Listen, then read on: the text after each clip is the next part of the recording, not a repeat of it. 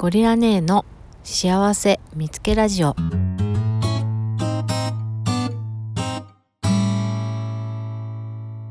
はい始まりました。ゴリラ姉の幸せ見つけラジオ。どうもゴリラ姉です。この番組は幸せなはずの家族4人暮らしのはずが急転直下。子供たちを連れて自宅を飛び出し夫と別居。一時は離婚不可避というところまで悪化してしまい人生のどん底状態。そこからどうにか這い上がるために DV 予防構成プログラムや DV 回復プログラム、選択理論心理学を学び、夫婦、家族、幸せについて改めて見つめ直し、自分自身と向き合い続け、結果、夫と1年以上の別居生活を経て、最悪の夫婦関係から再び同居を再開しようという合意に達するまでに再構築してきた私ゴリラ姉が日々自身のすぐそばにある幸せを見つけては語るラジオです。一見当たり前で見逃してしまいそうな小さな幸せも実は唯一無二のかけがえのない幸せかもしれない。そんな幸せに気づける人になりたくてこの配信を始めました。これを聞いてくださるあなたもご自身の身近にある幸せを見つけてみてくださいね。はい。ということで、タイトル、あとはまあちょっと番組のコンセプトも変えました。これまでは、ちょっとながら劇相談室として、世間のお悩みに答えていくということにしていたんですけれども、ちょっとまあ私自身の中に違和感があっ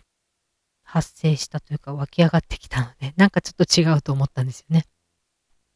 なので、ちょっと幸せ見つけラジオという番組名にさせていただきました。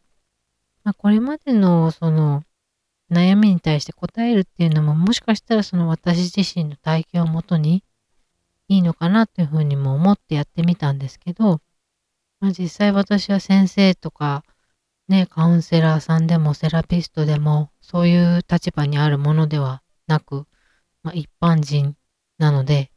なんかちょっとそれで相談に乗るっていうのはなんかちょっと申し訳ないというか恐れ多いというかおこがましいというか、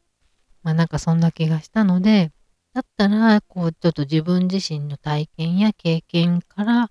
得たもの、うんと動いと行動していったのかとか、どういうことを考えていったのかとか、で、それでうまくいった話とか、あとはまあ物事について一つ何か物事が起きた時っていうのは、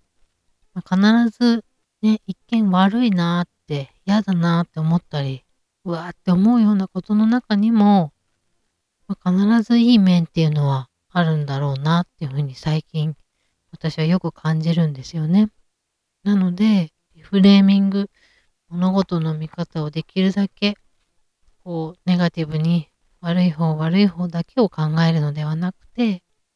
まあ、そこにある良かったこととか、嬉しかったこととか、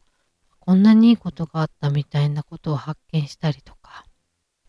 まあ、そういう一見嫌だなって思うようなことをだけれども向き合ったことで結局こう幸せが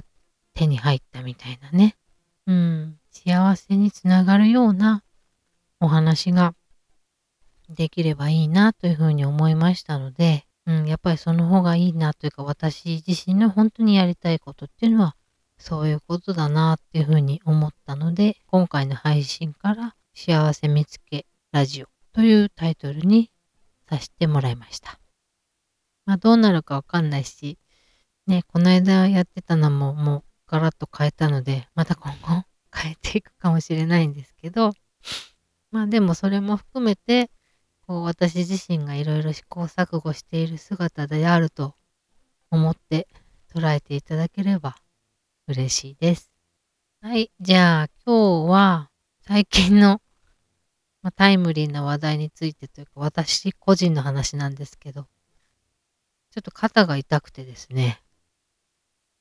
だいぶ、うん、何ヶ月前から結構、数ヶ月前から痛みは、痛みっていうかな、まあなんかちょっと痛いな、みたいなのはあったんですよね。だけど、ここのとこちょっとその痛みが悪化してきてて、ちょっとしたことでピキってなって、いてててってなることが増えたんですね。で、あとはその荷物持つとかいうこともしんどいぐらい痛みが出たり、あとは夜寝てる時に痛くて起きちゃったりとか。なんで、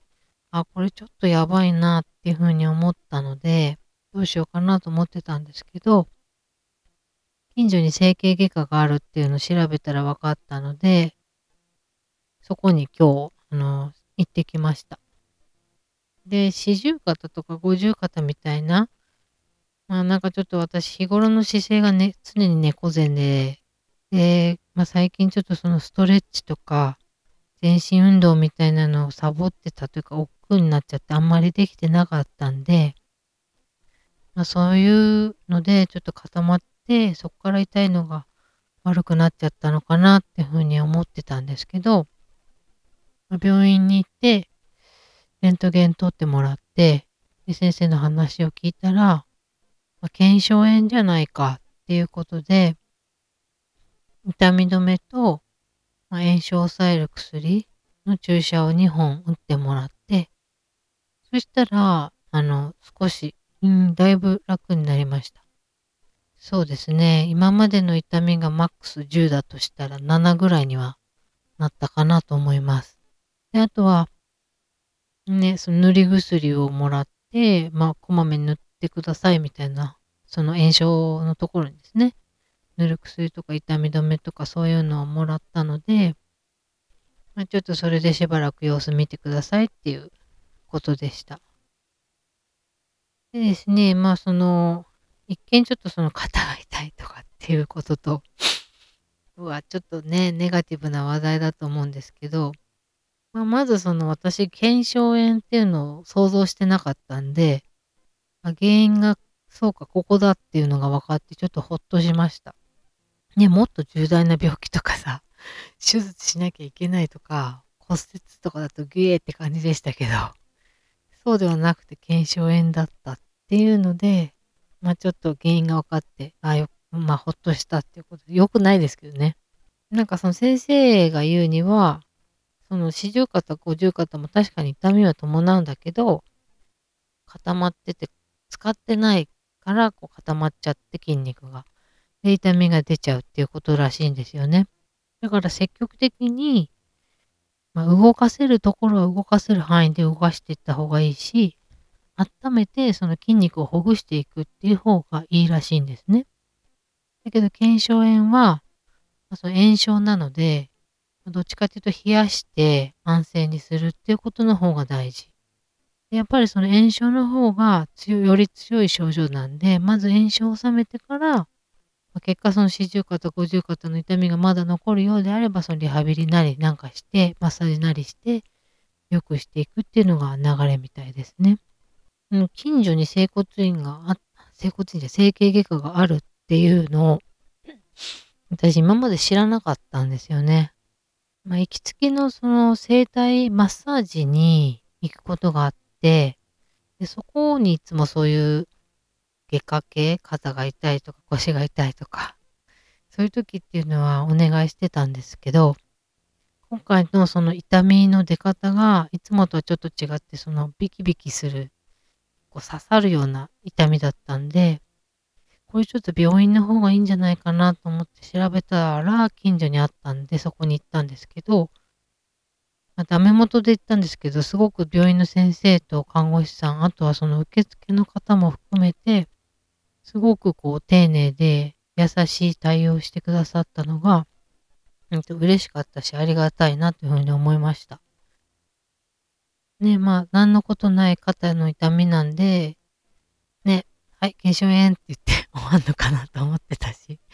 私ちょっと整形外科に、まあ、あんまりいいイメージもなくて、とりあえず湿布渡されて終わりみたいなイメージだったんですけど、そんなことなくて、ほんとちょっとね、レントゲン取ってくれたし、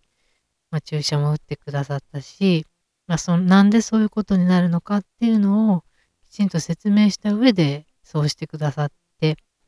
で、まあ、あったお薬を出してくださったっていうところもあったので、とても嬉しかったし、ありがたいなっていう病院側の対応でした。なんで、まあ、その、ね、肩が痛いっていうのはやっぱネガティブだなっ嫌だなっていうふうに思うんですけど、でも結果としてそういう病院が近くにあって、ああ、よかったな、ここ行ってよかったな。やっぱりまたその困った時には、ここに来ようっていうふうに思うことができたし、それがすごくこう、ありがたいことだな、よかったな。うん。で、まあ自分で調べてみて、行動してみてよかったなっていうふうに思いました。ね、まあ、肩痛くなんなかったらこの病院にはお世話にきっとならなかったと思うし、そう、私はもうすぐその、夫の待つ、ね、密林に帰るんで。だから、まあ、その前にここがあるっていうことを知ることができて、はい、とても良かったなっていうふうに思います。そろそろお別れの時間です。ゴリラ姉の幸せ見つけラジオは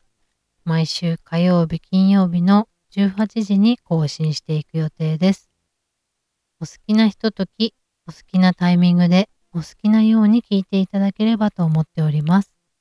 あなたの幸せを見つけるきっかけになれば嬉しいです。感想やリクエストなどもお待ちしております。ご連絡はスタンド FM のレターもしくはメールで受け付けています。詳細は概要欄にありますのでご確認いただければ嬉しいです。また、この配信がいいなと思っていただけたら、ぜひフォローをよろしくお願いいたします。お友達への紹介も大歓迎です。はい、今日も最後まで聞いてくださりありがとうございました。